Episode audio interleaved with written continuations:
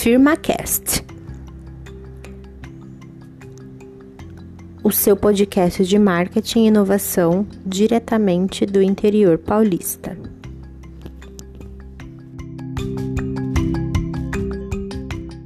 Bom dia, boa tarde, boa noite, pessoal, firma casters, firma lovers. O que a gente quiser. Galera da firma, galera nos curte, tudo bem com vocês? Eu sou o Hugo, aqui da Inovação. Eu estou aqui com a minha companheira de guerra, a Larissa. Fala aí, Larissa. Oi, gente, tudo bom? E aí, como vocês estão? Ai, né? Fazendo uma. É, Não sei. Como já- assim? Eu tô sempre aqui no podcast, né, gente? é, né? Não é, aquele, não, é, não é sobre você. Não é sobre mim, exatamente. Porém, é um pouco, tá, gente? Porque, Sim, porém não. porém, Porém depende. depende. Porque hoje o nosso tema, ele é um tema muito importante, que acredito que muitos de vocês vão, vão gostar desse tema, que é o Larissa. Empreendedorismo feminino, né, amores? A gente tem que deixar esse espaço para falar sobre isso, né? Afinal de contas, a gente é uma empresa comandada por uma mulher, né? Exatamente, Então, que é você. Que sou caso, eu, né? no Tudo caso. bom? Então Prazer. é isso. Prazer, todo mundo tá. Então é isso. Né? Então a gente tem que falar sobre isso. Exatamente, mas a gente também sabe que não dá pra gente falar sobre isso com uma mulher só. A gente Com precisa de mais mulheres, Exato. mulheres poderosas, Exato. mulheres empoderadas. Com não é mesmo? certeza, Então, hoje a gente chamou aqui mais duas mulheres empoderadas que nós conhecemos. A primeira delas é a Vitória, que é a irmã da Larissa. Eu ia falar isso, é conhecida também como minha irmã aqui nos Conhecida, bastidores. Exatamente. sangue do sangue.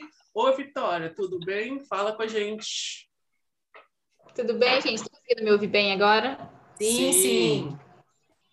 Então tá ótimo. Prazer, Renata. O Hugo e a Larissa eu vejo direto, então estão sempre em casa.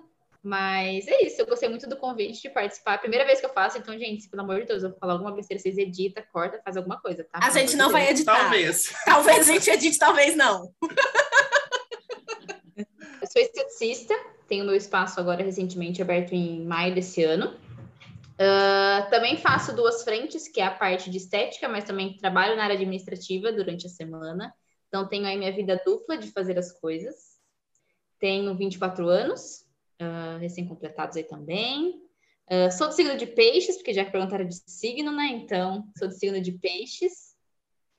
E acho que é isso. Não sei se tiver mais uma pergunta aí, podem reformular que eu faço de novo. Porque, obviamente, ela é de peixe, ela já esqueceu. Entendi. Então é Tá, isso, Para de tá falar mal bom? da sua irmã, é isso. E além dessa, dessa dupla maravilhosa de irmãs que a gente vai ter, a gente também tem uma convidada especial que nós conhecemos através do Twitter. Então, olha aí o Twitter. Conectando pessoas. Tá bom, gente? Que é a Renata. Oi, Renata, fala com a gente. Oi, pessoal. Bom dia, boa tarde, boa noite. Lisonjadíssima com o convite de vocês, amigos do um lugar de ninguém, não é verdade? Então, muito feliz de ter conhecido vocês lá. E para quem não me conhece, eu moro em Leme. Meu nome é Renata Chaim, tenho 41 anos, quase o dobro né, da nossa outra convidada. Uma pessoa experiente, enfim, né? E eu sou duas vezes empreendedora, que eu sou fundadora da Pipa Design, junto com a minha irmã, Beatriz, que o ano que vem completa 20 anos, e eu também sou fundadora da marca Pink Chicks, que é uma marca de cosméticos para esporte. Apesar de hoje eu não fazer mais parte da empresa, eu fui a fundadora da, da marca, do conceito e tudo mais. Hoje trabalho com elas, mas não mais como sócia. E, além disso, eu sou maratonista também, né? Como vocês podem ver. Não estão vendo. Eles não estão vendo. Mas é bom. verdade. É bom, é bom você falar que, ó, em cima de você eu o que tem. contextualizar. É, eu já fiz cinco maratonas na minha vida e eu já tive dois índices. É, Para quem assim não conhece maratona ou se ninguém, quase, é, quando a gente a maior maratona do mundo, que existe até um nome, né, falam que é a maior das maratonas, na verdade todas têm a mesma distância, né, 42, mas maior no sentido de mais importante, é a, é a maratona de Boston, que foi aquela que teve o atentado, né, em 2013, se eu me engano, um atentado terrorista, então ela ficou super famosa, ela tem 125 anos. ela só não foi realizada em 2020 por causa do Covid, mas até mesmo na Segunda Guerra Mundial ela foi ela foi realizada. E para você ir para lá, como todo mundo quer ir para Boston, é, eles limitam isso através de um índice. Então, para você conseguir ir para lá, você tem que ter tido outra maratona num certo número de corte, num certo tempo de corte. Eu já consegui duas vezes esse índice. E aí eu fui a última, eu só fui uma vez, na verdade, né? Mesmo tendo dois índices, mas eu fui em 2019. Então, para mim, assim, é, é uma conquista pessoal, né? Porque eu não sou profissional de corrida, longe disso, mas é um desafio que eu consegui fazer. Então, eu gosto de falar que eu sou maratonista também. Olha, eu acho que você é profissional de corrida sim, hein, né? Não. Ah, acho que sim, hein? Você está sendo modesta demais. Está sendo muito modesta, gente. É, Não que quê? tá Aqui não, é, aqui não é o lugar disso. Aqui não é o lugar Aqui disso. você recebe seu biscoito. Exatamente. Inclusive, eu acho que a edição. inclusive, eu acho que a edição, depois de, de ouvir tudo isso, pode pôr umas palmas, né, gente? Eu acho que pode. Porque uma pessoa que não é profissional de corrida ter, eu acho. Eu acho, eu acho. Edição, por gentileza. um momento aqui. É, tem uma frase que diz assim, que, que o, o grande feito é quando você faz, não é quando você faz alguma coisa que ninguém pode fazer, é quando você faz alguma coisa que todo mundo pode fazer, mas que ninguém faz, entendeu? Então, fazer uma maratona qualquer pessoa, teoricamente, consegue fazer, né? É, É. só treinar e Exato. fazer, mas nem todo mundo faz. Beleza, pessoal. Então vamos começar com as perguntas aqui. E eu vou começar perguntando para você, Renata, há quanto tempo você empreende? E conta pra gente como você começou a empreender, os principais desafios do início da carreira como empreendedora que você teve. Ah, o meu primeiro empreendimento foi com a Pipa e foi há 20 anos. Uau! Em fevereiro vai fazer 20 anos. Caramba. Eu Deus. tinha acabado de me formar e, e decidi voltar para a Leme, porque eu me formei em São Paulo, na SPM, e minha irmã fazia belas artes, fazia desenho industrial, que é o nome antigo do des- design gráfico. E aí foi a primeira vez que eu vim, que eu comecei. É, eu acho que o meu maior desafio naquela época foi o fato de eu ser muito jovem, eu tinha 22 anos. Eu era jovem, não tinha tanta experiência, já tinha trabalhado em multinacional, eu trabalhei por um tempo no jornal Estado de São Paulo, que foi uma grande empresa, trabalhei na AT&T Latin América, que era uma multinacional americana. Eu tinha, assim, essas experiências como estagiária, como trainee, e eram meses, anos, né, durante a faculdade. Então, para mim, esse foi o pior momento, assim, que eu não tinha tanta experiência, e nem todo mundo confiava na gente, né? Porque a gente chegou aqui na cidade atendendo empresas assim. Eu lembro que o primeiro trabalho que eu fiz era o aniversário de 40 anos de uma empresa, sendo que eu tinha 22. então eram pessoas assim muito mais experientes, muito mais velhas. E, e, e, assim, era uma coisa nova, né? Hoje, 20 anos depois, o marketing ainda é novo, né? Não sei se vocês, vocês são da área, né? Sim, sim. ainda é uma coisa meio assim, que não é muito 100% em todos os, todas as empresas.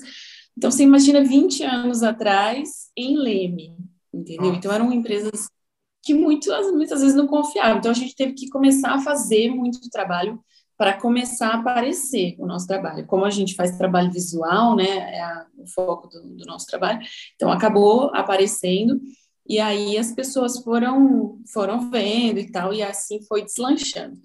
Então, eu diria que, assim, de todas as dificuldades, né, porque a gente tem um monte, essa foi a principal. E depois, dez anos depois, mais ou menos, eu comecei o meu segundo negócio com outras pessoas, que daí elas eram clientes da Pipa e amigas. E aí eu já, já tinha muita experiência com, principalmente com embalagem, com marca e tudo, foi quando a gente começou com a Pink Chicks. Uhum. E aí, para a gente, foi assim, a grande dificuldade foi que a marca cresceu muito rápido. Eu, eu diria que, assim, foram várias também, eu acho que não dá para falar uma, mas eu lembro, assim, quando eu lembro dessa época, eu lembro muito disso, assim, que a empresa cresceu muito rápido, e era uma correria, assim, para a gente conseguir fazer. A gente nem, nem a gente acreditava no que estava acontecendo, sabe? Isso estou falando bem do começo, assim. Então a gente saiu do zero para, sabe, foi um negócio meio noite pro dia. Assim. Aí no outro dia já estava tudo, aí a gente teve que sair correndo, fazendo tudo. Não tinha lugar, não tinha marca, não tinha embalagem. Foi assim uma coisa. Essa foi a maior dificuldade. E assim, hoje, olhando para trás, eu vejo que, que assim, é isso, né, que tem que fazer para empreender. Você tem que fazer e depois você organiza. É, exatamente. É tipo, porque por mais que a gente se planeja, né, sempre tem uma coisa que sai fora do eixo. Mas eu acho que o importante é realmente estar preparado para isso, né? É, tem que ter essa consciência, né, de que você tem que ir ajustando no meio do caminho e mudando, né? Isso. Tem que ter bastante essa palavra famosa, né? Tem que ter resiliência e não desistir, sabe? Tem que ir, tem que ter humildade. Você vai errar um monte de vezes, você vai querer desistir várias vezes, porque você fala, gente, não é possível, não vai dar certo. Ah, é. É, fora, fora, todas as dificuldades, né, que a gente tem, assim, de, né, de tudo. Brasil, imposto, mão de obra, hum. matéria-prima, dólar, aí uma lista, né? Ah. Isso, mas isso aí é igual para todo mundo, né? Digamos assim, todo mundo sofre igual. Exato. E você, Vitória, como foi para você? Há quanto tempo você empreende? Como começou o seu empreendimento e qual desafio você teve que enfrentar para chegar até aqui? Olha, eu comecei, na verdade, empreender, empreender a gente pode colocar que foi esse ano, porque foi uma mudança tipo de espaço da onde eu estava é, para esse que eu atendo hoje, que eu estou sozinho. É, mas eu comecei na área de, de estética, assim, mais precisamente, foi em 2015, foi quando eu comecei a fazer o técnico, que foi na época no Lumen, que era ali perto, agora ele tá lá perto do cemitério, né, bem lá mais profundo, lá perto da Jajapi. E assim, essa parte de, de, estética, de beleza, foi desde pequenininha. Isso a Larissa pode até colocar depois em edições, né, como vocês falam, né, é, para falar sobre isso. Vou pensar. Desde sempre gostei dessa parte. Então, daí em 2015 eu já tinha concluído o ensino médio, comecei a fazer o curso técnico, é, e aí foi indo aos poucos. Aí no final de 2016, quando eu me formei no técnico, é, eu também já trabalhava na área administrativa, eu acabei ficando desempregada. Saí da, da, da empresa que eu trabalhava, é, a empresa tinha fechado, enfim, tudo mais. E aí foi aonde, sempre quando a gente tem, é, que nem eu tinha acabado de comprar minha moto, é, desempregada, então não sabia nem o que, que eu ia fazer. Tipo, foi num dia, na outra semana falei assim: ah, já me formei em estética, já tenho uma noção do que eu posso ou não fazer e o que eu tenho liberação para fazer. Falei assim: ah, tenho minha moto, vou começar a fazer sobrancelha. Se eu não tenho espaço próprio, vou de moto, vou a domicílio, vou dando o que dá para fazer. E foi indo. E o famoso, como diz, o boca a boca é o que mais pega. A gente fala, ah, a rede social é muito importante hoje. Hoje a gente vê que boa parte das coisas a gente faz pelas redes sociais. Mas lá atrás, em 2016, foi muito boca a boca. Cliente que fala aqui, fala ali tudo mais, vai indicando. E aí foi indo. Aí eu fiquei em 2016 até final de 2016, é, 2017 completo fazendo essa parte a domicílio. E aí, em 2017, eu fui procurar mais uma especialização na parte de sobrancelha, cílios. E aí foi aonde, não, eu preciso achar um espaço para eu começar a atender. E aí tem uma amiga da minha mãe, que até então, até hoje, ela tem o salão de, de beleza dela. E eu fiquei até abril desse ano. Então, assim, é, lá eu, por exemplo, pagava só a locação de onde eu estava, mas eu não contribuía com outras coisas a não ser a locação. Então, assim, para mim era um pouco complicado, porque o espaço não era meu. Então, se era dia que ela não atendia, eu também não podia marcar. Então, às vezes pode ser que nesse meio tempo acabaria perdendo clientes, porque eu não poderia atender, porque ela também não ia estar aberta. Uh, e aí, com essa mudança de vir para um espaço novo, foi bem complicado, porque aí você tem que abrir empresa, porque até então eu não tinha, porque querendo ou não, você tem que ter, por exemplo, nome, a fachada aqui da, do estabelecimento, você tem que pagar para a prefeitura, é, você tem que pagar tudo, tudo que nem a Renata falou, tudo é imposto hoje. A gente coloca tudo, a gente tem que pagar. Então, assim, para mim, que começou do zero, atendendo uma bizinha, que eu tenho uma bis até hoje, uh, atendendo de casa em casa, e aí de uma hora para outra, nossa, preciso pagar isso para a prefeitura, preciso pagar o MEI, preciso pagar energia, preciso pagar isso, preciso pagar tanta coisa para mim, que começou do zero, fazer isso de uma hora para outra, de maio para cá, então, assim, foi para quem está começando, às vezes assusta. Hoje eu estou mais tranquila. Então, assim, mas nos primeiros meses você fala, nossa, eu vou ter que fazer quantas sobrancelhas, quantos cílios, quantas coisas para pagar no final do mês e saber que, ó, vai sobrar isso aqui para mim, hum. sabe? E hoje a gente vê muito isso, tem muito. Eu vejo até na internet, às vezes a gente fala que, nossa, é, é, é besteira, mas tem coisa que acontece na internet que é verdade. Tem muita gente que é que nem essa geração de hoje, é muito fast food, que é tudo para ontem. Ah. Tipo, ó, tá pronto aqui, saiu na esteira, acabou e tá pronto. Mas ninguém vê que lá atrás, tipo, você começa, que nem a Renata falou, quando ela começou, ninguém conhecia a pipa, ninguém conhecia aqui, porque era uma empresa nova. Agora, as pessoas hoje querem começar uma coisa, já querem que, nossa, bombe. Não é do dia para noite, gente. Até hoje, que nem eu, comecei aqui a ter o estabelecimento meu, maio desse ano. Agora, que final de ano, que dá essa restabelecida, porque a gente estava em época de pandemia. Acho que a maior assim, dificuldade minha, sendo bem sincera, nesses últimos meses, foi ter que conseguir conciliar tudo. Que nem eu falei, é, eu tenho aqui e eu tenho também a minha outra função. Então, assim, foi muito complicado. Eu ainda estou home office na empresa que eu trabalho. Uh, espero continuar, porque assim, o home office para mim foi muito bom, porque daí eu consegui realmente casar os horários que eu faço aqui com os horários que eu faço lá. Então, Ainda foi bem complicado, está sendo, mas vai dar tudo certo. É isso aí, positividade. Exatamente. Gostei. E você, minha querida? Eu já contei essa história aqui, eu não eu lembro, sei né? também. Conta de novo. Vamos lá, é, o podcast novo. é meu, eu falo de novo, entendeu? Bom, vamos lá, gente. A minha história com empreendedorismo, na verdade, não sei, eu acho que eu sempre quis empreender, mas eu não sabia até então, assim. Porque, na verdade, eu sempre fui uma pessoa que eu, eu quero fazer as coisas com muito amor, com muito valor. Okay. E, obviamente, eu já trabalhei também em outros lugares, já tive experiência em outros lugares, mas eu nunca vi, assim, de fato, aquilo que eu fazia. Eu nunca via valor naquilo que eu fazia, uhum. sabe? E isso me pegava muito, porque era como se como se fosse assim o, o fast food, entendeu? Uhum. O, ou o popular, aqui a, a, Renata também é da área, ela sabe disso, popular é fritar pastel, né, gente? Então, assim, é, não era uma coisa que, que tinha a ver comigo. Sim. Até que eu tive, entre as minhas várias e várias experiências que eu tive, trabalhei em várias agências, trabalhei em vários lugares, até que na minha última experiência eu comecei assim a observar mais o que a, o que acontecia, qual era a dinâmica, eu comecei a observar mais isso. É, e aí é, é, muito estranho, né, falar isso, vai, vai até soar um pouco prepotente o que eu vou falar. Mas assim, sabe quando você olha assim um, um trabalho e você fala, tipo assim, puxa, mas se eu pegasse para fazer, eu ia fazer melhor? Sabe? Tipo assim, se fosse tivesse na minha mão, eu ia fazer melhor que isso, eu ia entregar mais do que isso. Hum. E aí isso começou a ficar na minha cabeça, foi começar comecei a entender, tipo, tá, e agora? Porque eu tinha acabado de me formar, fazia acho que um ano, um ano, é, um pouquinho mais de um ano que eu tinha me formado na faculdade.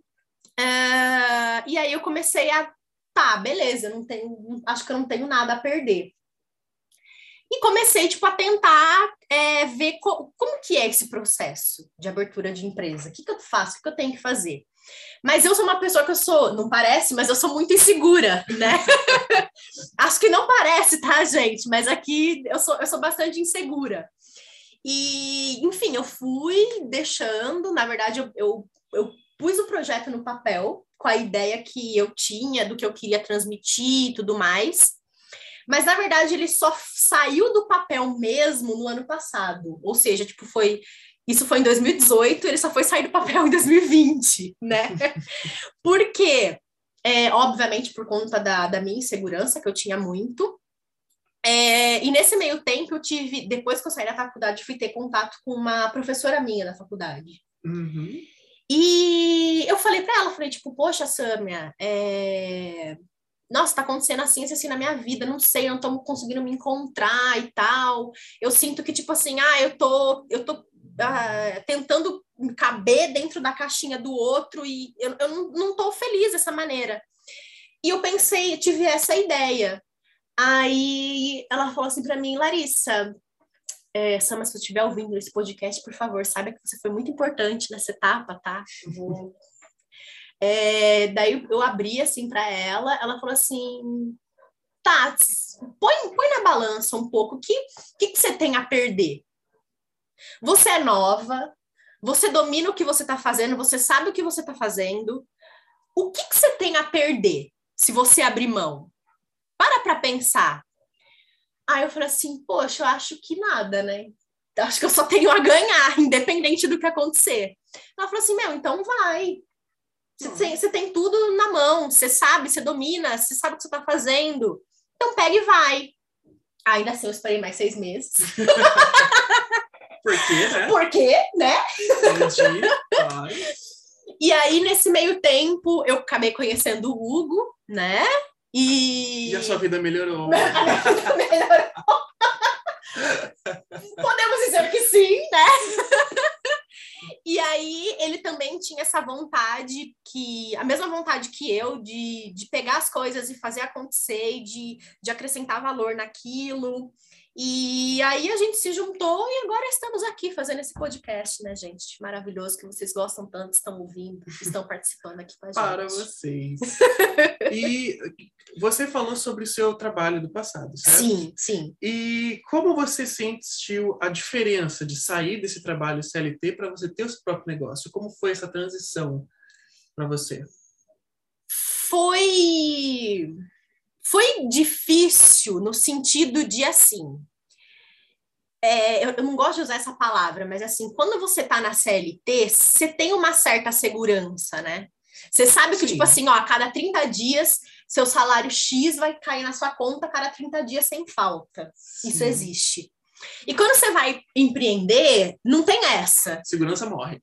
Segura... É, não, não que morre, mas assim, cara, se você não tem por exemplo, no nosso caso, se você não tem cliente, você não ganha dinheiro. Uhum. E se você não ganhar dinheiro, você não tem como pagar suas contas. E assim, não é aquela coisa fixa todo mês. Uhum. Um mês você ganha mais, o outro você ganha menos. É, é uma montanha russa. A gente fala muito isso é, em reunião, né? É verdade. Que, que empreender não é, não é uma escada, né? Que você vai subindo e aí depois você para onde você chegou. Não, é, é igual eletrocardiograma, assim, né? Você sobe, desce, sobe, desce, sobe, desce e assim vai, é assim que é. Então, assim, eu acho que essa mudança, né, de, de achar que, nossa, você vai empreender, você vai ter muito dinheiro, você vai. Sim, você pode ganhar muito dinheiro empreendendo, isso é fato, mas você tem que entender que essas é, flutuações elas existem. Então, assim, foi virar essa chave foi um processo que, que demorou assim, sabe, na, na minha cabeça. E é, é, importante você entender isso. É bem importante. E você, Vitória, como foi esse processo do sair do CLT e ir para o seu negócio? Olha, é um pouquinho complicado, porque assim, no CLT eu ainda estou um pouco, né?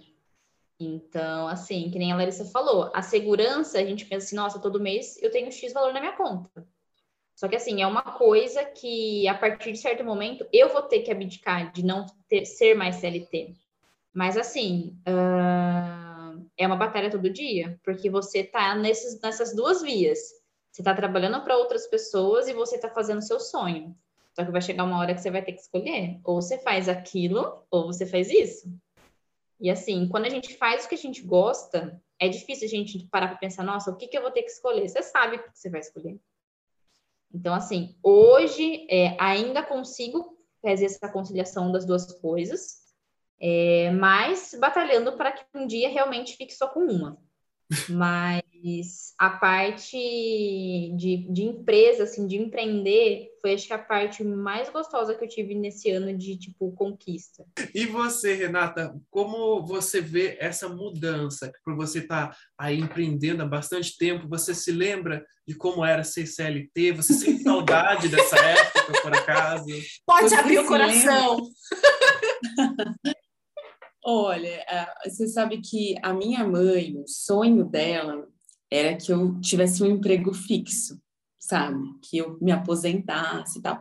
Porque minha mãe é professora, aposentada do SESI. Ela teve um emprego na vida dela se aposentou super nova, porque na época dela podia trabalhar, né, tipo com 14 anos. Então ela se aposentou super nova, foi uma vida super assim, regrada, de sucesso, tal, completamente ao contrário da vida empreendedora. E é o sonho dela é que, que eu fosse assim, tanto que quando eu saí da faculdade, eu estava querendo voltar, né, para Leme, e ela já ficou nervosa.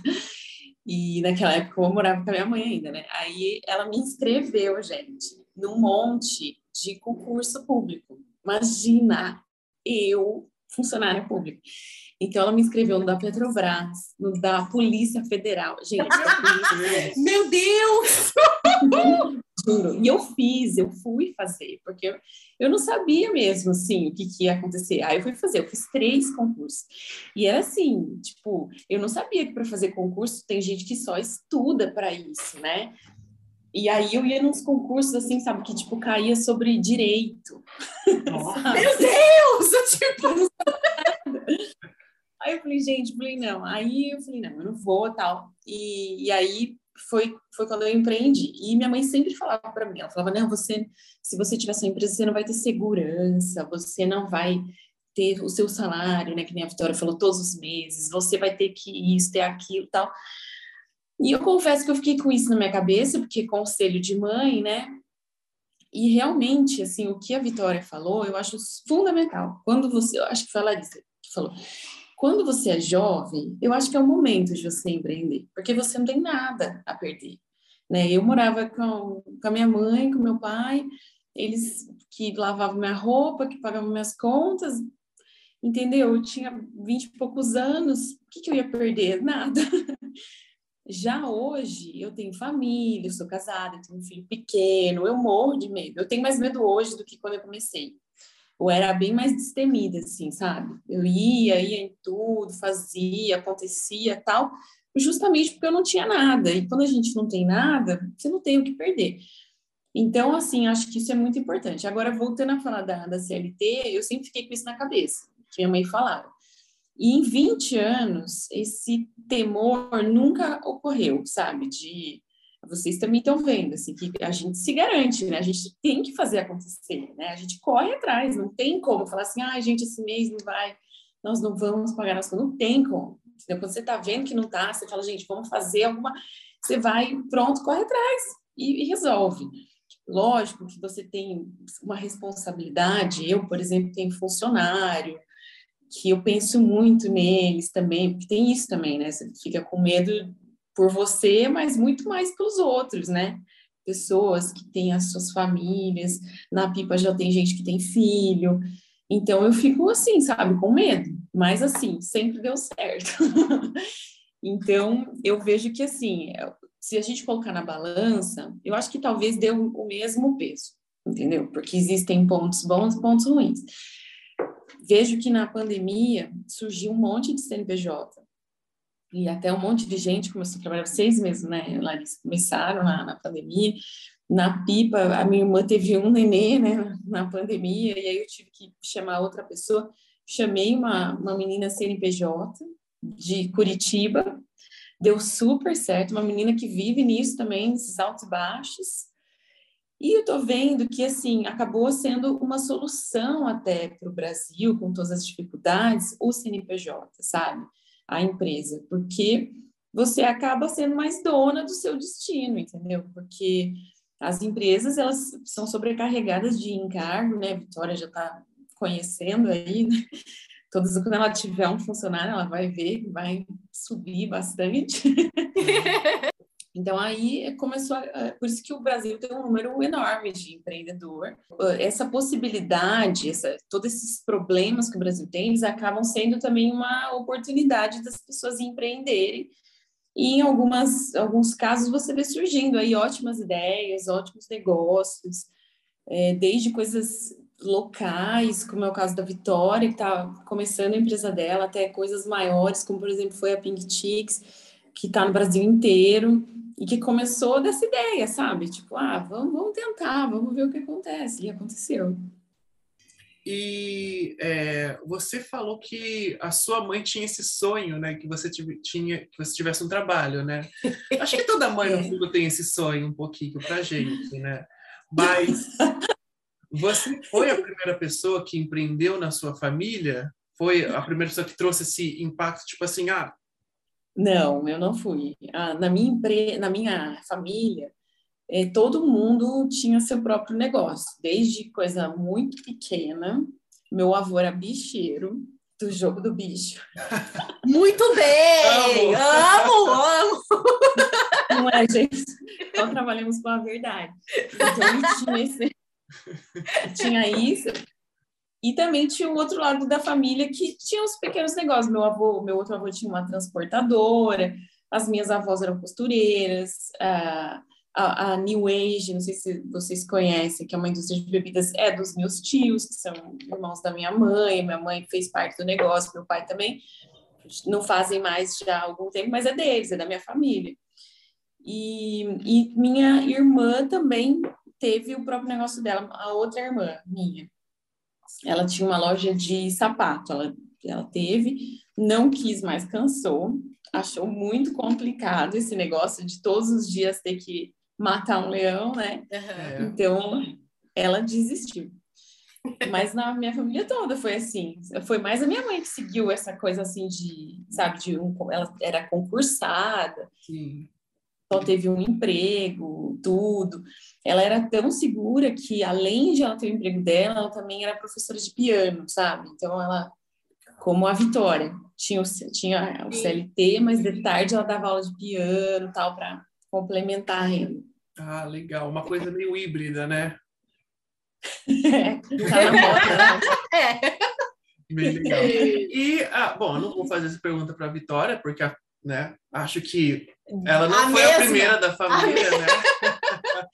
É, é, mas foi muito perto, né? Bem Eu perto. acho assim que do, do nosso núcleo familiar, assim, tipo é, tios, avós, eu acho que assim do núcleo mais próximo mesmo, que é o que a gente mais tem contato, eu acabei sendo a primeira. Você foi a primeira. É, eu Pioneira. acabei a pioneira. Ah. É, lógico que assim, tenho primos mais distantes que chegaram a ter negócio, fecharam e voltaram. Isso aconteceu, mas assim, a- do, do nosso núcleo ali, né? Tipo assim, de, de quem a gente tem mais contato, acabou eu sendo a primeira, sim. Ah, E foi, e, assim, foi muito louco, porque foi uma decisão, assim, que... Para quem vê de fora, parece que foi muito repentina, uhum. né? Mas, tipo, pra mim que tava vivenciando toda aquela loucura, é, eu falei, tipo, não, eu vou, vou com a cara e com a coragem mesmo, vamos ver no que vai dar.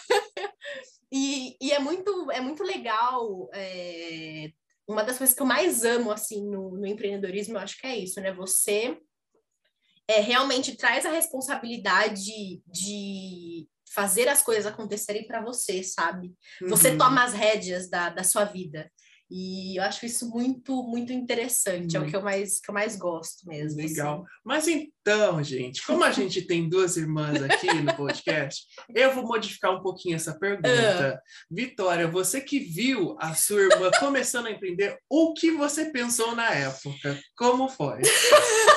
Meu Deus, essa é a primeira vez que eu vou ouvir isso na minha vida. É isso que a gente Meu gosta. Deus, calma aí, vamos lá, deixa eu me preparar. primeira vez, na primeira vez que ela pegou e falou assim pro meu pai, ah, eu vou sair, vou trabalhar para mim. Hum, Às vezes a reação nem foi tanto minha. Eu, na verdade, na época, nem liguei muito, sendo bem sincero. Quem mais falou na época, quem mais falou na época foi a minha mãe, que foi um sarro. Porque ela falava assim: você é louca, você vai trabalhar para não sei quem. Você, como que você vai fazer isso? Mãe, né, gente? Quando vezes, que nem a gente não tem ninguém no nosso núcleo familiar que empreendia. Tipo, todo mundo foi CLT. Minha mãe trabalhou sei lá quantos anos na Testec. E aí, tipo, tem aquele pensamento, tipo, todo final do mês eu vou ter o meu dinheiro, não vou ter que trabalhar, ralar para conseguir, tipo, final do mês fechar as contas, que nem a vezes pagar funcionário, enfim, tudo mais. No primeiro momento, eu nem me toquei, sendo bem sincera mesmo. Só que aí a gente vai parando para pensar, que nem, por exemplo, ela falou isso mesmo, você toma as rédeas das coisas que você faz. Tipo, se você quiser trabalhar das 11 da noite até 10 horas da manhã, beleza. você pode fazer o seu horário. Uhum. Você pode trabalhar onde você quiser. Se quer trabalhar na, no quintal da sua casa, brincando com seu cachorro, óbvio também, gente, não é sempre que você vai fazer isso, porque senão depois vira muita rotina e a gente acaba tendo ficando preguiçoso, né? Mas, assim, tem essa liberdade de fazer as coisas, o que é diferente muito do regime CLT. Tipo, você tem que regrar aquele horário, tipo, ó, você vai trabalhar assim, você tem uma hora de almoço, você vai trabalhar de segunda a sábado, de segunda a sexta, enfim, que seja, e você tem que cumprir aquela grade de horários. Então, assim, quando a Larissa falou, nossa, vou sair de onde eu tô, vou trabalhar para mim, vou abrir a minha empresa, vou trabalhar com X fulano, fulano vai entrar junto comigo. Você fica meio assim, tipo, nossa, o que, que essa doida vai fazer? quando ela realmente parou para 2018, 2019, não lembro quando foi tudo que você começou a fazer, Larissa, eu não lembro de cabeça, sou, sou meio perdida. É, o projeto foi 2018, né? Final de 2018. E aí que a gente olha com outros olhos, por exemplo, pra gente na família que quase não tinha ninguém que empreendeu, aí você começa a olhar com outros olhos, tipo, nossa, eu sei que eu posso trabalhar com isso, fazendo o que eu gosto, e não ter que depender, às vezes, de trabalhar para outras pessoas. A gente tem uma visão diferente. Para quem não é acostumado, nossa, parece que é um outro mundo. Então, assim, vendo ela empreender, também Tipo, nossa, eu posso nem, parar de fazer atendimento com a minha moto, indo para casa das pessoas e trabalhando no local fixo. Não fazendo, tipo, os horários doidos, enfim, que eu, por mais que eu ainda faça os horários, mas a gente saber que no final do mês você está fazendo uma coisa que você gosta e você deixando também outras pessoas felizes, porque, nossa, que nem vocês trabalham com a parte de marketing, o meu é mais parte estética. É, mas você vê um cliente seu, ou olhando com os olhos, tipo, nossa, você fez um excelente trabalho. Às vezes tem cliente minha que, às vezes, hoje mesmo foi uma cliente que fez isso. Ela teve muito problema pessoal nesses últimos tempos de pandemia. A hora que eu terminei de fazer um procedimento, ela chorou. Então, tipo assim, ver a felicidade das pessoas fazendo uma coisa que você gosta e mostrando para elas é sensacional. E, então, deixa eu perguntar agora para você mesmo, Vitória que é, você sabe que para as mulheres às vezes é muito difícil conseguir uma vaga boa né, no mercado de trabalho, porque a gente tem muita misoginia, muito machismo hoje em dia. E você, a gente vê que muitas mulheres, principalmente, começam a empreender exatamente por essa é, por falta de oportunidade que tem. Você já presenciou esse tipo de situação? Você conhece alguém? Você já passou por isso? De ter menos oportunidade e acabar se sentindo forçada a, a ser dona mesmo do seu próprio negócio? Olha, eu mesma nunca tive esse tipo de problema, tipo, de, de questão de contratação, enfim, tudo mais. Mas já tive conhecidas e até amigas minhas é, hoje sim estão trabalhando elas, mas no início, quando a gente era bem nova, terminava o ensino médio, assim também, às vezes muitas empresas hoje questionam experiência, sabe? E mulher, principalmente. Então, por exemplo, assim, ai, é, você tem experiência, sei lá, com, exemplo, sei lá, Excel, exemplo. Ah, se você não tem, descarta o seu currículo. Ou muitas vezes, quando eu trabalhei numa empresa secretária, tipo, tinha que saber dirigir.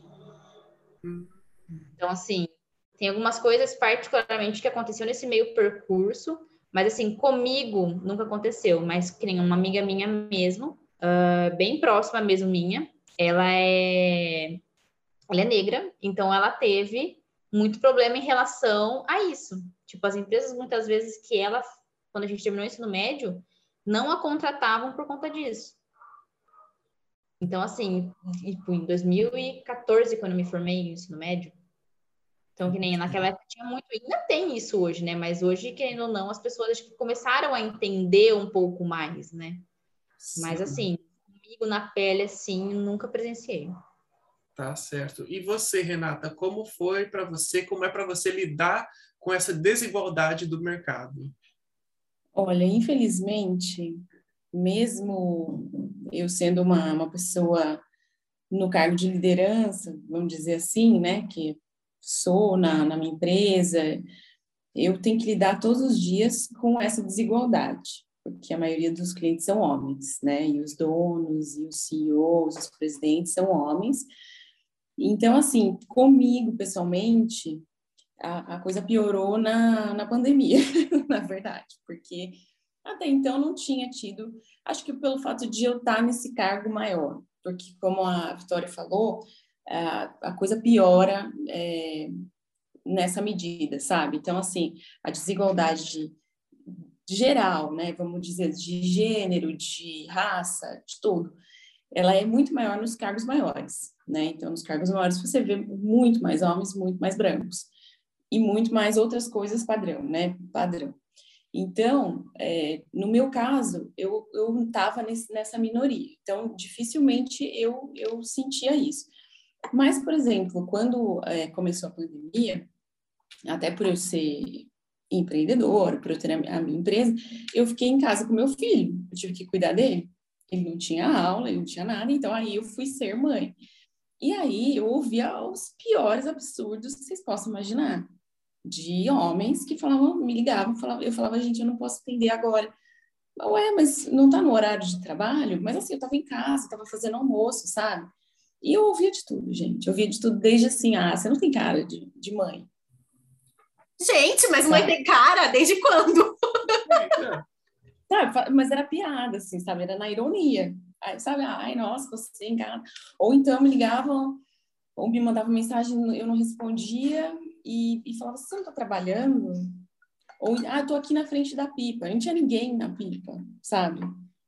E, e eles, sabe? Então, assim, eu, eu senti que essa, essa pandemia piorou essa questão da, da desigualdade, de todas essas desigualdades, né, inclusive a desigualdade social, assim, em termos de pobreza e tudo mais. E recentemente a, a gente estava, até porque agora as, as, empresas maiores, né, e a gente na Pipa tem muito cliente grande, assim, muita empresa grande, e todas elas, né, dominadas pelos né, héteros masculinos.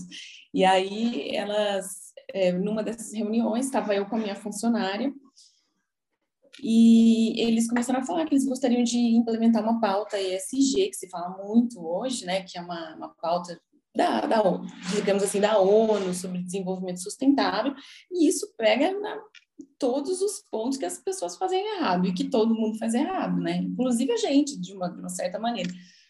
E uma das, das, coisas era isso. E aí eu, eu fiquei chocada porque eles não deixavam a minha funcionária falar. Meu Deus! Sabe? Não deixavam ela falar. E, e, foi muito constrangedor, muito constrangedor. Aí eu tive que pedir desculpa para ela, sabe? Porque as pessoas não perceberam que não estava deixando ela falar. E foi horrível, foi horrível. Então, assim, eu senti muito mais isso depois da pandemia, porque antes parece que eu não, não sentia tanto.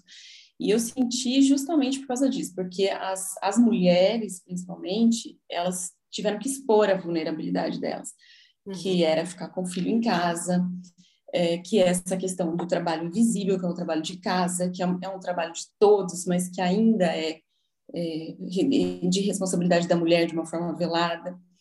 E eu vejo assim, por mim, eu com meu marido. Meu marido, ele ficou também de home office. Só que ele não podia, ele ficou de home office, mas ele não podia sair, por exemplo, numa reunião para acudir o meu filho, entendeu? Mas eu tinha que dar um jeito. E aí eu, eu era penalizada por alguns clientes. Mas assim, também foi bom essa pandemia, porque a gente também né, conseguiu enxergar quais são os, né, as piores pessoas e os piores clientes. Exato. E aí a gente vai deixando naturalmente as coisas né, passarem e você vai fazendo um ciclo trocando por outras coisas melhores, por outras oportunidades melhores. É isso também que o empreendedor consegue fazer, consegue entender uma perda, né? Que a gente todos os dias a gente é demitido e admitido, né? Então, uhum. quando a gente via assim um cliente que, que ficava muito aborrecido porque eu não podia atender ele pessoalmente, porque eu estava fazendo prova com meu filho, e ele falava, ah, eu vou cancelar o contrato. Eu, eu falava, então, então cancela. e mesmo que você não tivesse, né, cara, você tá numa pandemia, como que você vai sair, você vai expor sua família a esse risco? Não faz sentido, entendeu? Né?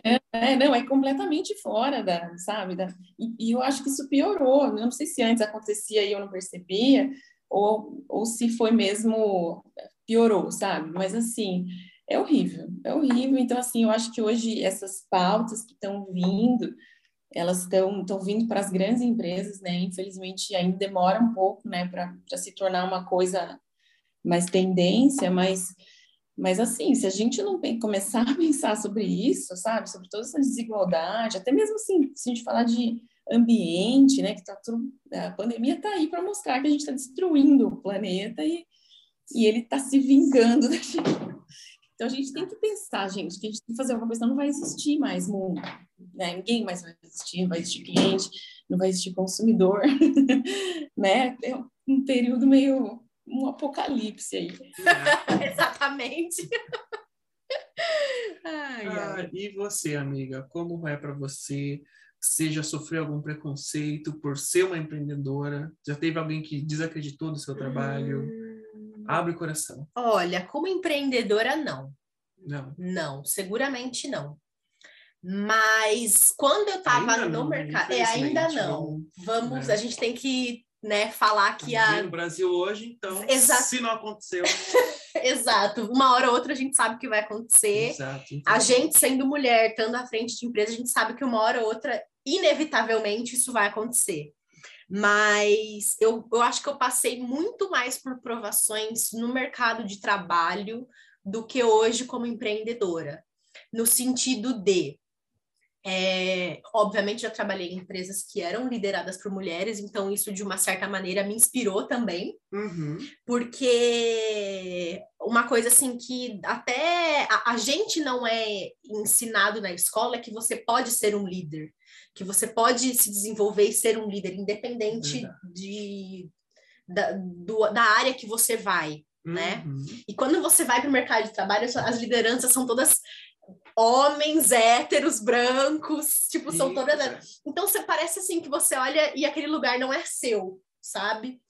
Mas falando agora especificamente de mercado de trabalho, eu nunca sofri assim, ninguém nunca virou para mim e falou tipo assim, ai, sabe, se coloca aí no seu lugar, abaixa um pouquinho a sua voz, não sei o que, não sei o que, se é mulher. Não, não assim, não, nunca foi explícito. Mas assim, a agressão ela acontece do tipo assim, a hora que você vai fazer uma entrevista de emprego e o recrutador pergunta se você pensa em casar e ter filhos, por exemplo. Uhum. É, Eu, eu duvido que, tipo, vai fazer a mesma pergunta para um homem, É verdade. entendeu? É esse tipo, a agressão acontece aí. É, a agressão acontece do tipo assim, a hora que você tá assim no meio de uma reunião, ah, vamos resolver esse problema, dá uma ideia. Aí você vai e joga a ideia. Aí, não, não vai funcionar, não, não sei o quê, não vai funcionar. Dois dias depois, o líder chega com a ideia que você deu, como se fosse dele. Uhum. Então, assim, isso eu já passei. Isso eu já passei muito na pele, assim, mesmo porque eu sempre fui muito, assim, a pessoa que toma a frente, entendeu? A pessoa que, Uhum. tipo assim, ah, dane-se, eu vou, vou, vou dar ideia aqui, se for boa a gente vai, se não for a gente não vai, entendeu? Aí a hora que você chega lá e, "N- não, não é muito ruim, não, não sei o quê, aí depois a pessoa, tipo assim, pega e usufrui daquilo, sabe? como se é péssima essa sensação, porque assim, você fica se sentindo um- uma idiota. Você fala assim, meu, o que, que, que eu tô fazendo aqui? Eu tô fazendo papel de idiota? Não é possível, sabe? Uhum. Então, assim, é- é- essas, essas pequenas coisas que, assim, a hora que a gente olha, parece que não é nada.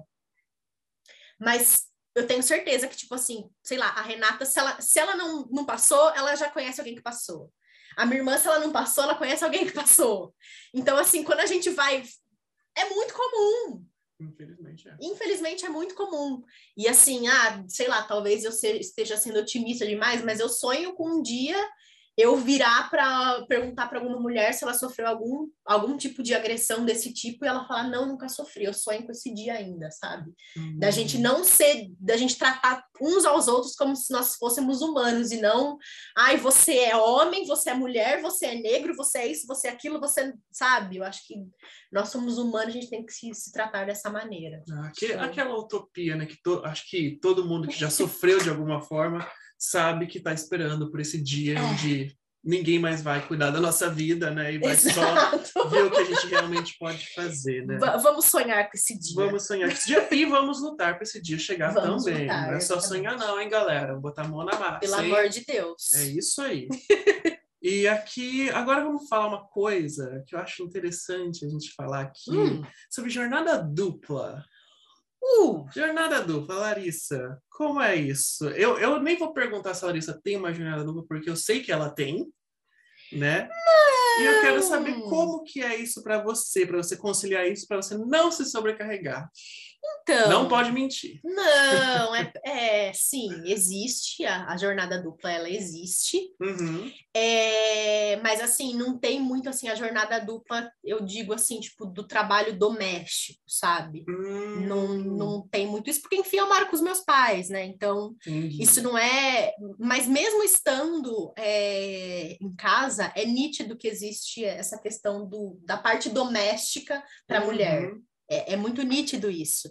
E é, é estranho, porque assim. Como que eu posso dizer? É, Não é uma obrigação só da mulher, mas fica implícito como se fosse. Uhum. E aí, a hora que deixa de fazer, parece, nossa, você não fez, você não fez. Sabe? Sim, é como se fosse o seu papel, e se você não cumprir, você não é mulher o suficiente. Exato, exato. É assim, é óbvio que se um dia, né? Eu vou, eu vou colocar se o dia Sim. que eu for casar, porque hoje não existe essa possibilidade, né? Ah, tá. Hoje não existe essa possibilidade.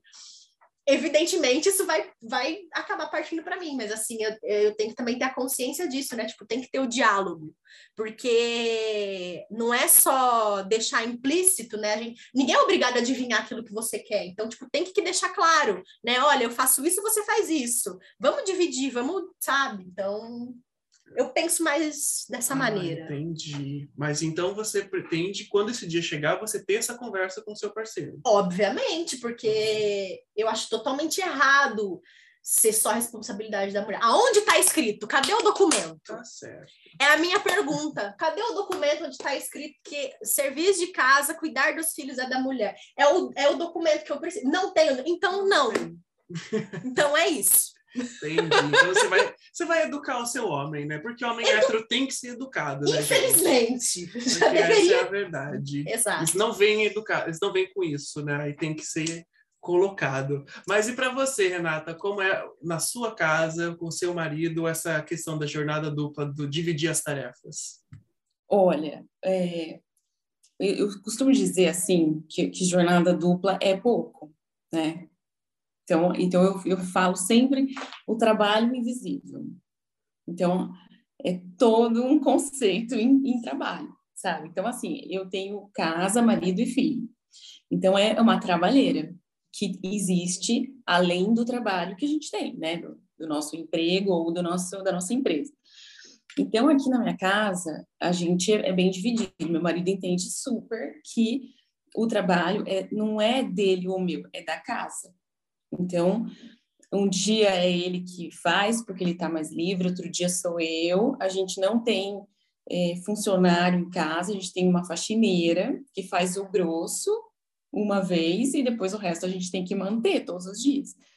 E fazer comida, e cuidar de filho, o filho vai na, no médico, vai na, fazer exame, esses dias ele passou mal, a gente ficou a família inteira com virose, a gente ficou se revezando no hospital, porque cada hora estava um no leito.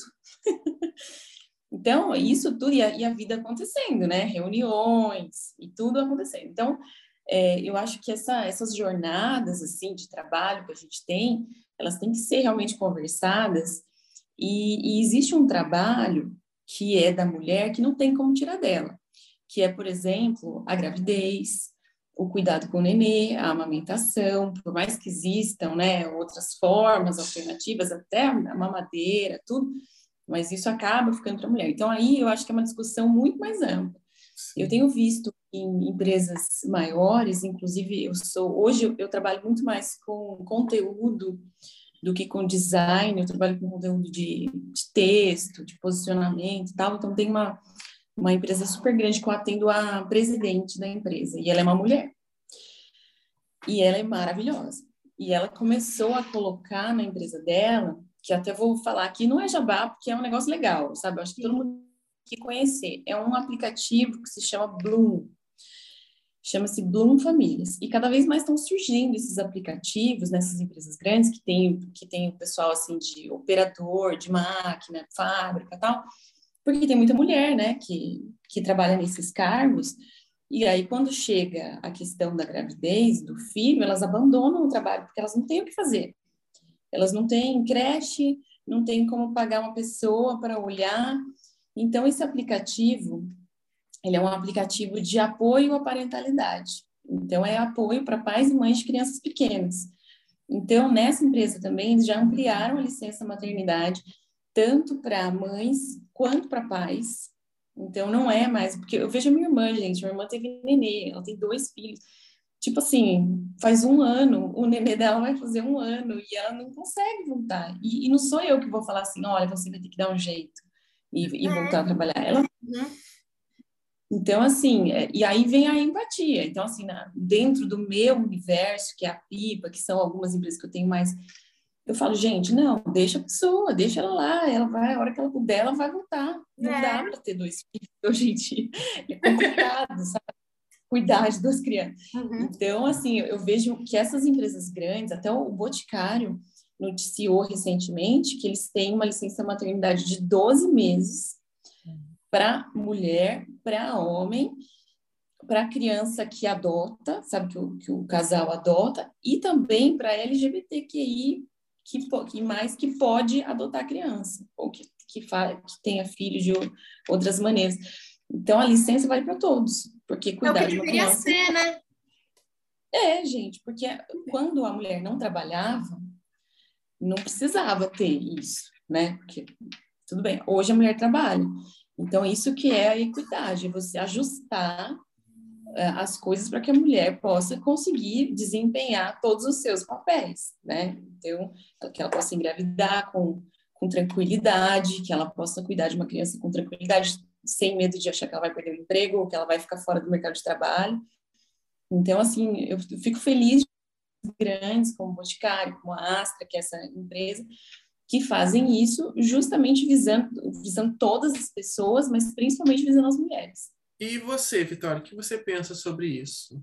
É bem, a gente, que nem a Renata falou mesmo, é, é bem complicado essa questão de jornada dupla para a mulher, que nem a gente vê hoje, que nem eu e Larissa não somos mães, a gente ainda vive com, com os nossos pais, mas que nem, por exemplo, quem é mãe, quem muitas vezes nessa pandemia teve muita gente, principalmente que trabalha comigo, que não mora nem aqui na cidade, é, às vezes era de outro estado, veio trabalhar para cá, teve que ir para o home office, enfim, às vezes teve que alugar casa aqui, enfim, tudo mais. Mas eu vejo muito hoje a mulher, nessa época de pandemia, teve até uma, uma colega minha, ela teve bebê nesse meio tempo, que foi muito complicado, porque, tipo assim, ela tinha filho pequeno, ela já tinha um filho pequeno, ela engravidou, e aí, que nem, por exemplo, agora o Theo nasceu, então, querendo ou não, foi muito complicado para ela, porque o marido também trabalhava fora e trabalhou no home office. Então, ela com um neném pequeno, com outro também que tinha acabado de nascer. E aí, ela voltou também recentemente para cá e ela falou assim: Vitória, eu surtei. Ela falou assim, porque a gente tem, fora as nossas atribuições de esposa, a gente tem que cuidar dos nossos filhos, tem que limpar a casa, tem que arrumar tudo, dá conta de fazer reunião com o cliente, dá conta de fazer isso, de fazer isso. Tipo, pra gente que, que nem não somos mães, a gente olha, nossa, deve ser muito complicado, mas para quem passa na pele, a Renata falou de fazer prova com filho, e às vezes o cliente está lá te ligando, falando, não, eu tô aqui na frente. A gente tem que, é a palavra que a gente todo mundo fala, é empatia. Acho que a palavra que a gente teve muito nessa pandemia, as pessoas falavam, empatia. Só que, tipo, na teoria era uma coisa. Só que na prática, principalmente hoje, a gente vê que não aconteceu praticamente nada. Continuou o mesmo fluxo de trabalho de, de homens principalmente ficarem cobrando você de noite, noite e dia, porque você precisa entregar isso aqui, porque você precisa fazer isso aqui, porque eu tô aqui na frente, eu preciso que você me atenda. E não ter essa consciência, tipo, ó, estamos numa época de pandemia, eu estou com meu filho em casa, ele não está indo para a escola, ele está fazendo isso, eu preciso da assistência, porque eu não tenho com quem deixar ele. Foi o que muita gente aconteceu, é, que aconteceu. E querendo ou não, é, até mesmo com o cliente, é, até mesmo na empresa que, que eu trabalho hoje também, fazendo essa, essa vida dupla também, no caso, é, às vezes a gente estava muito cliente com, tipo, criança chorando no fundo. E às vezes ele falava: Olha, gente, é que meu filho está em casa, eu não tenho com quem deixar. Então, se vocês escutarem ele chorando, berrando, gritando, enfim, tudo mais, é porque ele está aqui com a gente. Então, assim, e a gente acabou se acostumando com isso, porque era o novo, novo, tipo assim, novo não, né? Hoje já não é tão novo, né? Mas a gente já acabou se Novo normal. normal, né? Vamos por assim. Ai, então, assim, esse termo, mas é isso. normal, né? Então, assim, é, a vida dupla, principalmente para mulher, acho que nessa pandemia, por isso que hoje é, a gente vê muito é, caso tipo, de, de, da mulher, tipo, surtar, tipo, olha, eu quero ficar tipo, só cinco minutos quieta no meu canto. Uhum. Porque às vezes tinha tempo nem para raciocinar. Tinha casa. É, a Renata, eu.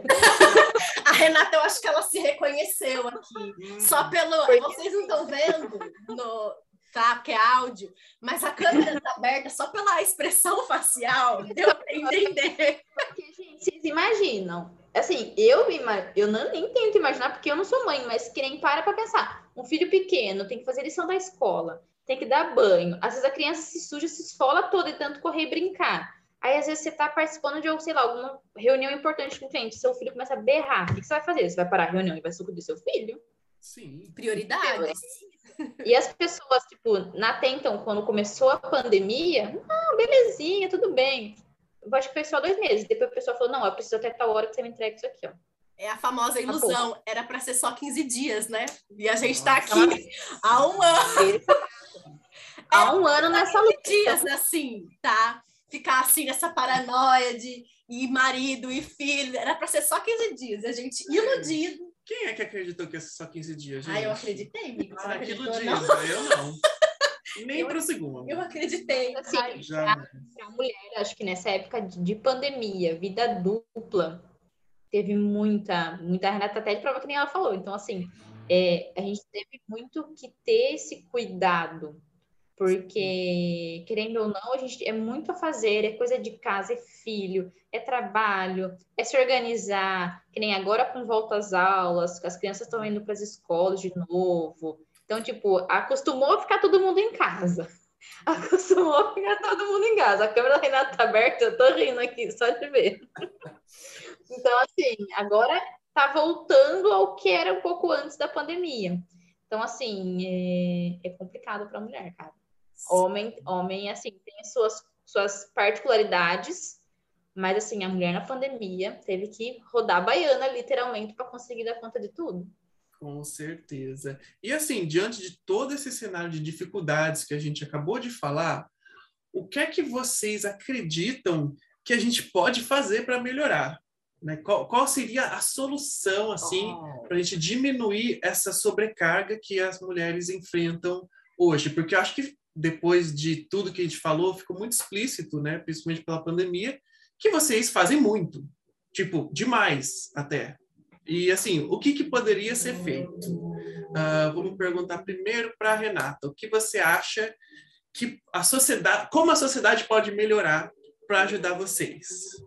A gente está falando da paz mundial, né? É uma coisa Basicamente! é bem complexo. eu, eu acredito, é assim, muito.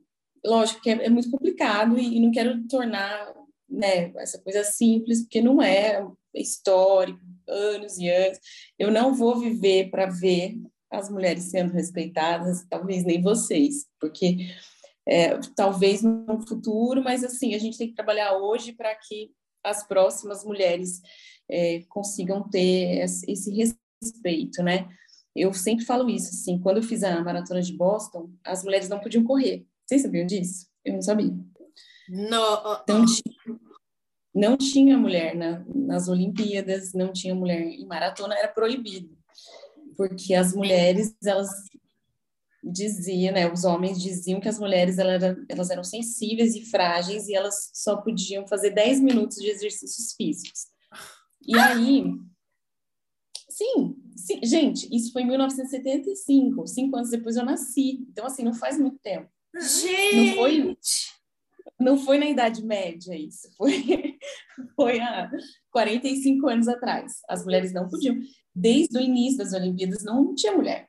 Não, não tinha. E aí, na maratona de Boston, que era a maratona mais importante do mundo, sempre foi, porque ela tem 125 anos, só com homens, né? Em 1975, uma moça maluca queria correr e ela entrou no meio da corrida vestida de homem. Ué? É sobre isso! É sobre, é sobre isso. isso. Esta mulher mudou a história, entendeu? Então, ela fez isso, ela correu. Existem cenas, depois eu mando para vocês. É, tem cenas icônicas do. Ela chama Catherine é, Switzer, uma coisa assim, ela é americana. E o dono da prova, que estava junto com a imprensa, com o carro da imprensa, então, assim, foi tudo filmado, foi tudo fotografado. Porque quando o dono da, da prova viu uma mulher correndo, ele foi atrás dela para tirar ela da prova. E ele foi, empurrou ela, não sei o quê. E aí o namorado dela e outros homens colocaram ela para dentro de novo e ela correu e completou a maratona. E vejam vocês, depois disso, todas as mulheres puderam correr e o número dela, que, se, que é esse número, né, que, que está em peito, era o número 266. E até hoje, em todas as maratonas do mundo, não existe esse número 266, porque é em homenagem a ela, que foi ela que modificou a história. Então, esse é o número dela. Eu arrepiei é de linda isso, gente. É. Meu, eu até choro, assim, eu tô até meio... Porque é maravilhoso. E, tô, e é, desde que ela correu a primeira vez, ela corre todos os anos a Maratona de Boston, para mostrar que todas as mulheres podem correr. E podem fazer o que elas quiserem. E ela tem hoje 70 anos, mais ou menos, e ela continua correndo. Ela tem uma fundação com o número 266, que é o número dela, que ajuda mulheres vítimas de violência.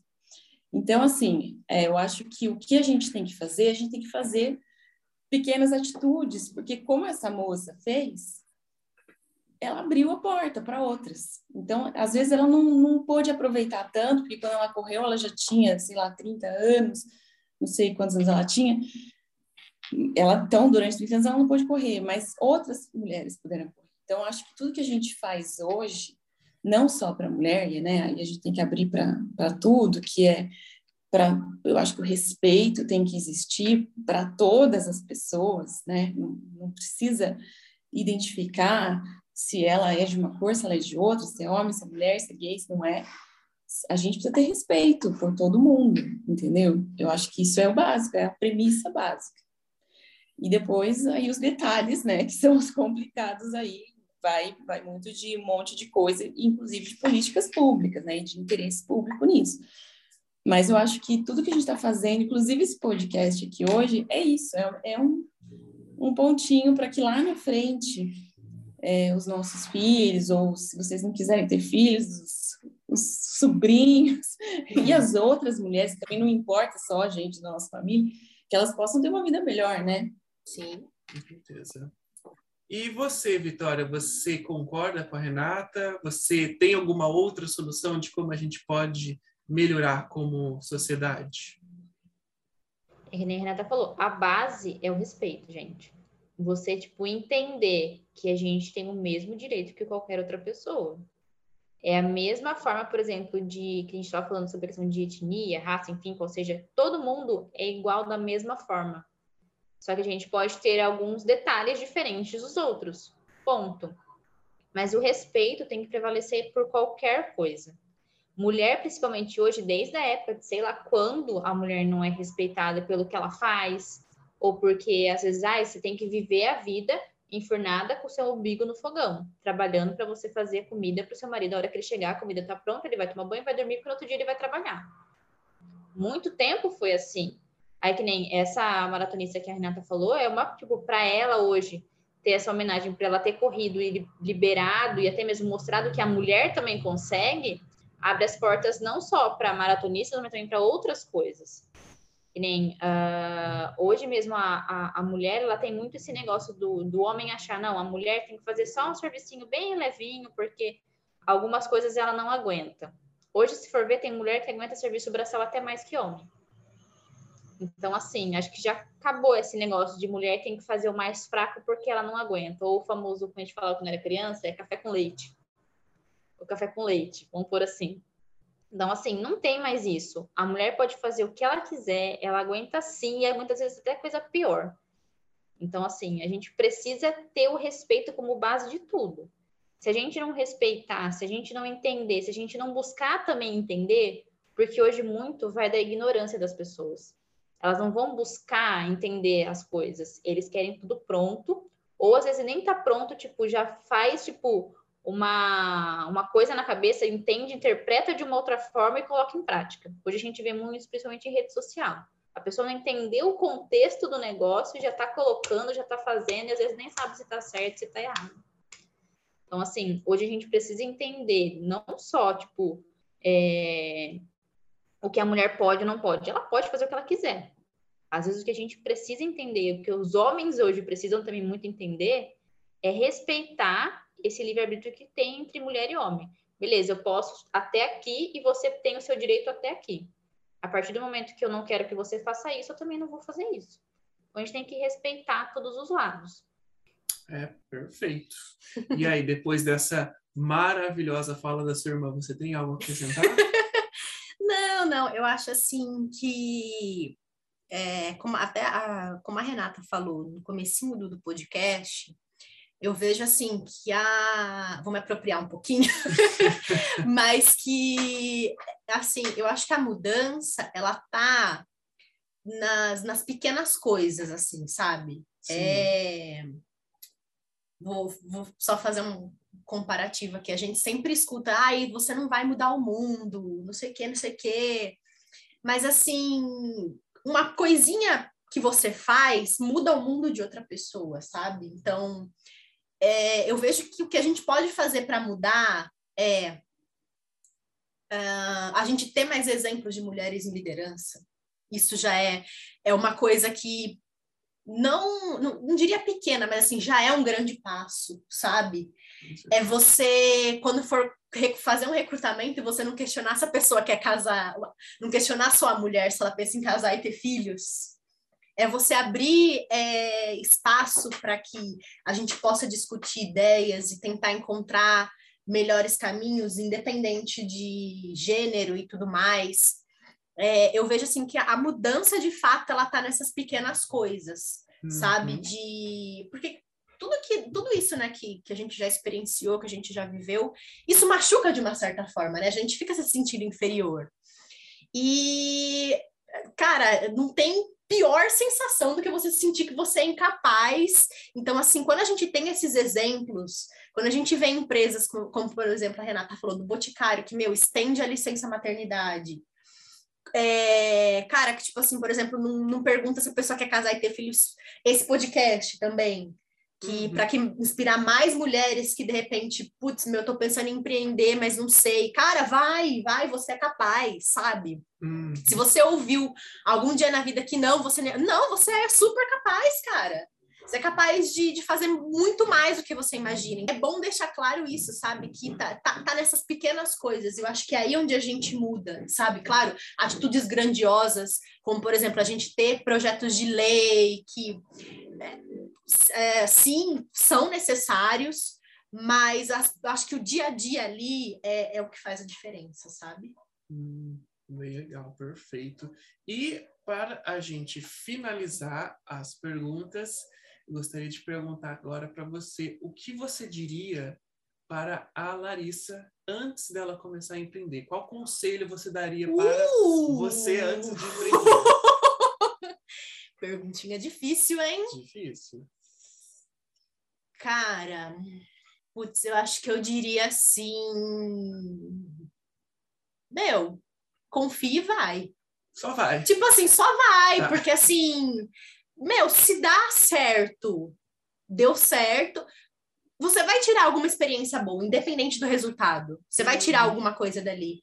Então, assim, eu acho que quando você foca nisso, né, que você vai tirar algum aprendizado, que vai sair alguma coisa, independente do que você faça, isso te estimula muito. Então, acho que eu faria isso. Tipo, meu, só vai, se der certo, fechou, se der errado, é uma, vai servir de aprendizado. Então, assim, você nunca vai sair perdendo. Legal. Eu, eu falaria isso. Olha, poderosa essa mensagem, hein, galera? E você, Vitória, o que você diria para si mesma antes de começar a empreender? Olha, eu falo isso para mim todo dia.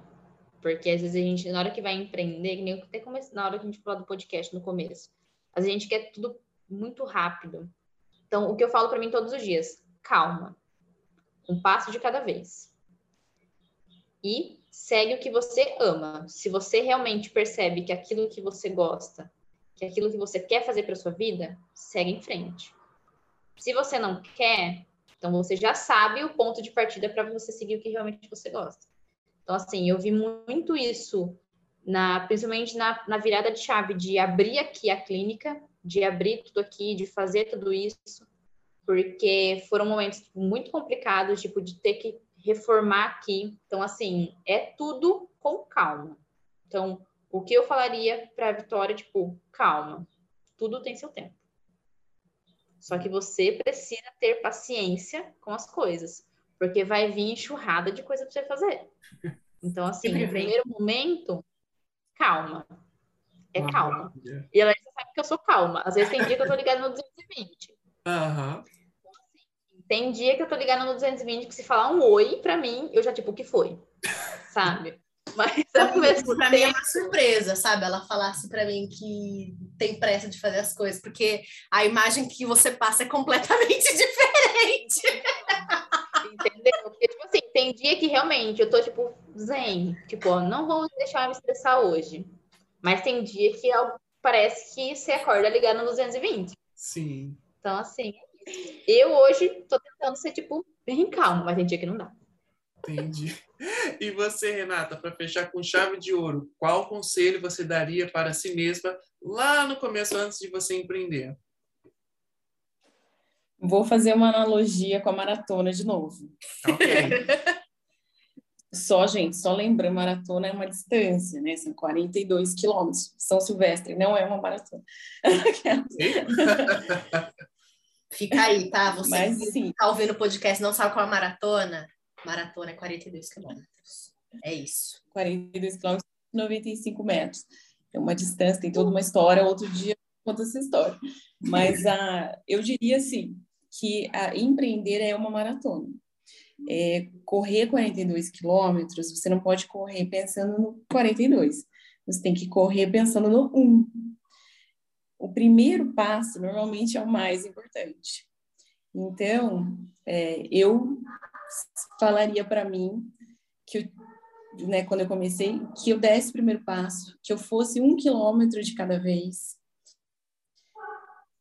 que eu tinha, tivesse paciência e humildade para superar cada obstáculo que vem com cada quilômetro, e que eu aproveitasse o caminho, que eu não ficasse esperando chegar o dia que vai ficar famosa, vai ficar rica, ou que vai conseguir alguma coisa, conseguir um cliente. Não, saiba que você vai chegar na linha de chegada se você der um passo de cada vez, com cuidado, com amor, um pouco de audácia, eu acho que tem que ter, Uhum.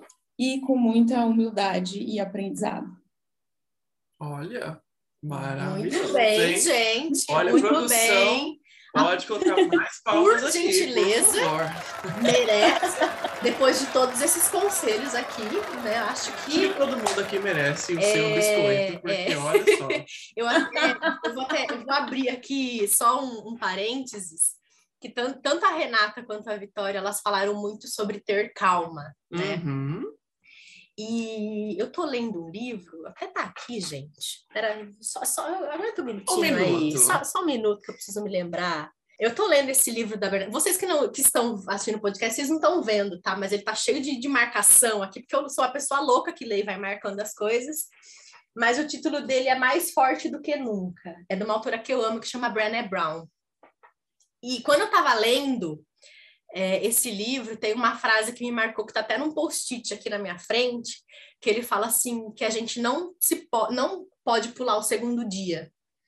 E eu acho que isso tem muito a ver com o que as duas falaram, né? Quando a Uhum. gente a gente tá sempre pensando, mas e quando eu chegar lá? E, e como que vai ser? E como que e a gente tem esquece de curtir o processo, sabe? Sim. Então, só para abrir esse parênteses e complementar, eu acho que, que valia também falar isso. Quando você está empreendendo, tem o, o dia que você começa, o dia que você chega lá e tem o meio do caminho. Curte esse meio do caminho, né? Não fica desesperado, meu Deus, e, e aí, como que vai ser que chegar lá e nananã? Porque daí você acaba, né, não curtindo o processo, e o processo geralmente é a parte mais legal, né? Maravilha, galera. E agora, a gente falando de livro, a gente pega o gancho e a gente vai para onde, Larissa? Para os insights, Para os né? insights, menina. Por isso gentileza, vamos então para os Gente, Os insights é o momento que a gente vai trazer para que vocês convidados, né, vão trazer aqui para a galera que está ouvindo o podcast algum material, série, livro, artigo que vocês gostam que possam enriquecer esse tema que a gente está falando aqui hoje. Então vamos começar. A Larissa já tem, tem mais algum livro que você Ah, gostaria? não, eu tenho, mas não é livro, não. É? É, é uma série que, assim, quando a gente fala de empreendedorismo feminino, ela tá assim, ó, dentro de uma caixinha, assim, ó, guardada, assim, quentinha, assim, seu mim, coração. no meu coração, tá? Que é a.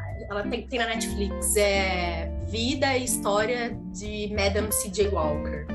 Ela é, é maravilhoso, assim, é uma história maravilhosa. Se você que é mulher, tá ouvindo esse podcast, tá pensando em empreender, é muito bom assistir. Se você é mulher, tá empreendendo também, é muito bom você assistir, porque conta, assim, muito a história de uma mulher negra, tipo, do século.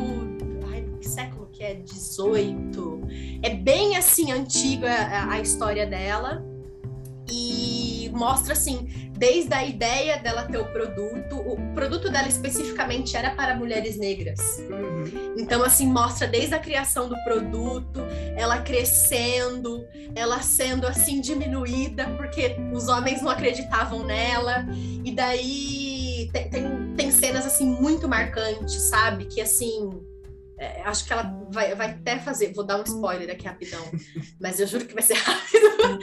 que assim, ela tá numa sala é, onde só tem homens e as mulheres ficam na cozinha. E aí, tipo, as mulheres só entram lá pra, pra servir, sabe? Assim. E aí ela fica muito brava, ela pega o microfone, ela fala tipo assim, meu, olha para suas esposas, elas são mulheres incríveis, elas merecem estar, é, alcançar lugares incríveis e enquanto a gente não der oportunidade, vai continuar sendo sempre assim. Você vai ter uma mulher incrível ali e ela não podendo fazer nada, sabe? Então, é- essa série é muito boa. É, chama é Vida e História de Madame C.J. Walker. Assistam na Netflix, é muito boa. Beleza, Netflix entregando como sempre, né? Como sempre. E você, Vitória, que, o que você trouxe pra gente de material? Olha, pode ser até clichê, porque às vezes a gente vê muito disso de indicação de livro. Mas dois livros que eu li e mudaram muito a minha mentalidade foi O Milagre da Manhã, que é Uhum. aquele que todo mundo fala, "Ah, esse livro porque ele é sensacional. Realmente. Ele muda algumas percepções do que você tem. Ah, essa questão de ah, levantar 5 horas da manhã para fazer exercício. Então, assim, mudou muito a percepção de, de coisas depois que eu li o livro. Para mim foi muito bom. E um outro livro também que eu tenho até, ele não sei se ele tá em casa, mas eu tenho ele aqui online, que é o daquela Adriana Santana, que chama Nunca Foi Sorte. Ele foi um livro assim, muito bom também, que mostrou que, na verdade, assim, ela ficou muito conhecida depois de um tempo, também porque ela participou do Big Brother, mas enfim, ela nem chega tanto a citar isso é, no livro, assim, enfim. Mas ela fala muito sobre a questão de rotina, sobre a questão de como ela realmente conseguiu driblar coisas tipo de vida financeira, de problemas que ela teve, até realmente ela alcançar tudo que ela queria. E hoje realmente ela tem muitos livros muito bem reconhecidos. E ela também é muito bem reconhecida, tanto que ela, ela mora acho que no Brasil, tem casa também nos Estados Unidos, enfim, tudo. E ela mostra uma percepção diferente de como a mulher fez para batalhar também as coisas. Então também é um livro muito bom. Legal. E você, Renata, o que você trouxe pra gente? Eu estou lendo no momento um livro que eu estou gostando muito. O nome em português é Todos São Importantes. É um livro do Bob Chapman, que é um, é um fundador de uma empresa americana de mais de 100 anos. Né? Ele não tem mais de 100 anos, mas a empresa tem. E do Raj Sisodia, que é um indiano. Não sei se vocês já viram no- ele no TED. É um cara que fala bastante sobre. é, eu, eu não gosto desse nome, mas eu vou falar. Capitalismo consciente. Acho meio chacota. Meio contraditório, né? né? Mas, mas o conceito é legal. Tá. não, é. Eu já fiz chacota disso, inclusive no Twitter. porque Eu falava, gente, não, para, por favor. Mas daí eu, eu assisti uma palestra, que o cara, nossa, o cara fiquei super fã, daí eu assisti o TED do Raj, é, e, e, realmente, assim, é, é, uma, é um livro de administração, não é um livro, não é um romance, não é... E, e falando justamente sobre a questão das pessoas, sabe? Da, da diversidade, da importância do, do, social dentro da empresa, que nenhuma empresa existe sem as pessoas, entendeu? Então é, é sobre isso. É sobre isso. É super legal. e tá tudo bem. Mas é super mega legal esse, esse livro e fala muito sobre isso. Assim, eu, a parte que eu tô, assim, só pra vocês terem uma ideia, fala de, de que estava passando numa, por uma crise horrorosa na empresa dele e quando todos os diretores, a empresa é enorme, né? E quando todos os diretores pensaram em cortar as pessoas para economizar e tudo, ele começou a ter um olhar sobre o que, que aconte, acontecia na casa dele quando tinha um problema na casa dele. Se ele conversava com as pessoas ou se ele mandava elas embora. Uhum. E aí ele começou a, a usar essas questões na, nas empresas, que as pessoas também têm as famílias delas, a vida delas. Então, assim, é um pouco romântico, assim, né, considerando que é uma empresa capitalista, extremamente grande, próspera e com muito lucro, mas, mas acho que é um início de um pensamento. E o Raj é um, é um cara legal, assim, que eu já assisti várias vezes, já, já li vários livros, e ele fala sobre o desenvolvimento das empresas, das lideranças, de uma forma mais empática. Legal, então, bom. Acho que a gente tem um podcast, Larissa. Tem, mas antes tem o Momento Biscoito também. Momento né? Biscoito, que a gente adora. Exatamente, caso vocês não saibam, né? O Momento Biscoito é o momento que a gente pede para os convidados, né, deixarem o arroba deles. É, Afinal arrobas. de contas, né, a gente, pô, estão aqui gravando esse podcast, trazendo conteúdo aqui para vocês. Eu acho que eles também merecem um biscoito aí, claro, né? Com certeza. Então, por favor, Renata, deixa aí os seus arrobas, deixa aí o seu nome, sua tudo que você quiser. O biscoito mudar. é seu, você faz o que você quiser Exatamente, com ele. Seu entendeu? Eu vou dar só algumas arrobas, hein, gente? Eu não posso dar Não A do Twitter eu problema. não posso. Olha, o meu arroba no Instagram é Renata Chá. E no LinkedIn, aquela rede tóxica, é Renata Chain.